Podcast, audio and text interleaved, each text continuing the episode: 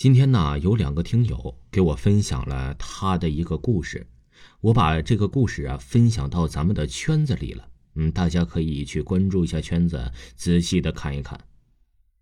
先说一个我父亲经历的，这是我爷爷告诉我的。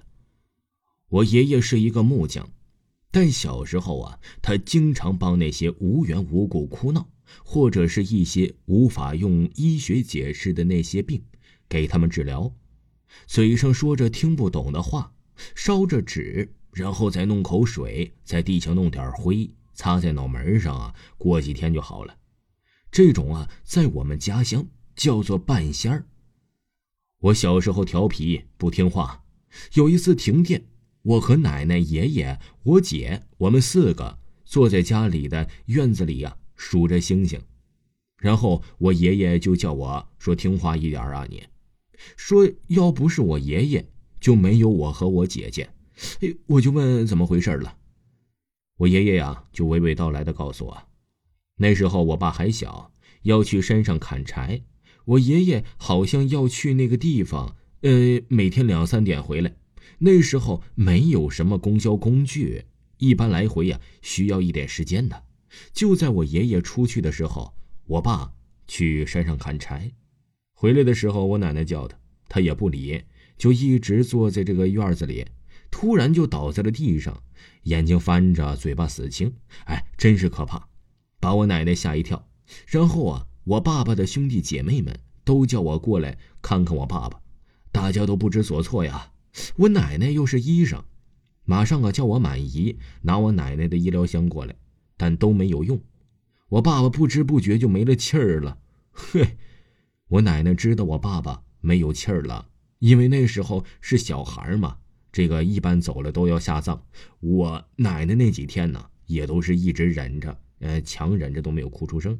我奶奶呀，就托人打了一个很小的棺材，一天就好了。因为要同时马上下葬嘛，同时我奶奶也通知我爷爷，我爷爷就说呀，哎，千万不要下葬啊，非要说回来再看看，可能啊，我爸还有救。奶奶毕竟是一个医生，受过教育，就说孩子没有气儿了。你不要瞎折腾，你快回来吧！哈，第二天呢，我爸爸准备要下葬，也等着我爷爷回来。我爷爷多久没回来了，就马上去看我爸，摸了摸我爸的眼睛和嘴巴，哎，说我爸还有救。我奶就骂我爷，我爷也不管，就去借了那平常啊杀牛的刀，放血往那个盆里，用刀在我爸头上拿了一点头发放在盆里。然后再拿着刀在我爸脸上狠狠地拍了几下，嘴上也不知道捣鼓着什么，然后啊，把盆头发就给我爸吃了。我爸呀，突然就站起来了，嘴里呀有了一口大烟，那口烟呢娓娓道来的又都吐了出来，喘着大气儿。这个呀，把我奶奶他们也吓了一跳。然后我爷爷就问我爸怎么回事，说是谁给他的草烟抽，这口气没喘过来呀？我爸就说是山里的老人，我爷爷带着很多村子里的人呢，就去山里，非要找那个老人，狠狠的要修理他一顿。本来呀是准备打死他的，爷爷就问了为什么要整我儿子？那老人呢就说是我爸帮人家柴火给拿着走了，人家不想要我爸命，就想整一整我爸，看我村子里有没有懂的人。我爷爷知道原因呢，也就没有打死他。就说以后不要来我们村子。我爸呀也逐渐的好了起来。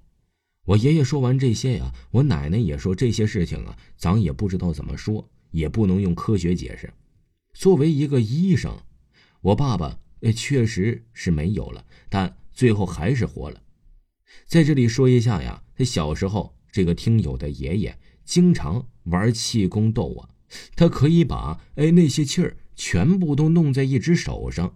然后那个肌肉会变得很大很大很大很大的，哎，这个呀，下期他再给大家继续讲。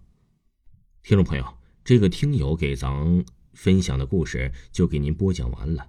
嗯，下一期呀是另一位听友给咱们分享的故事，下期更精彩。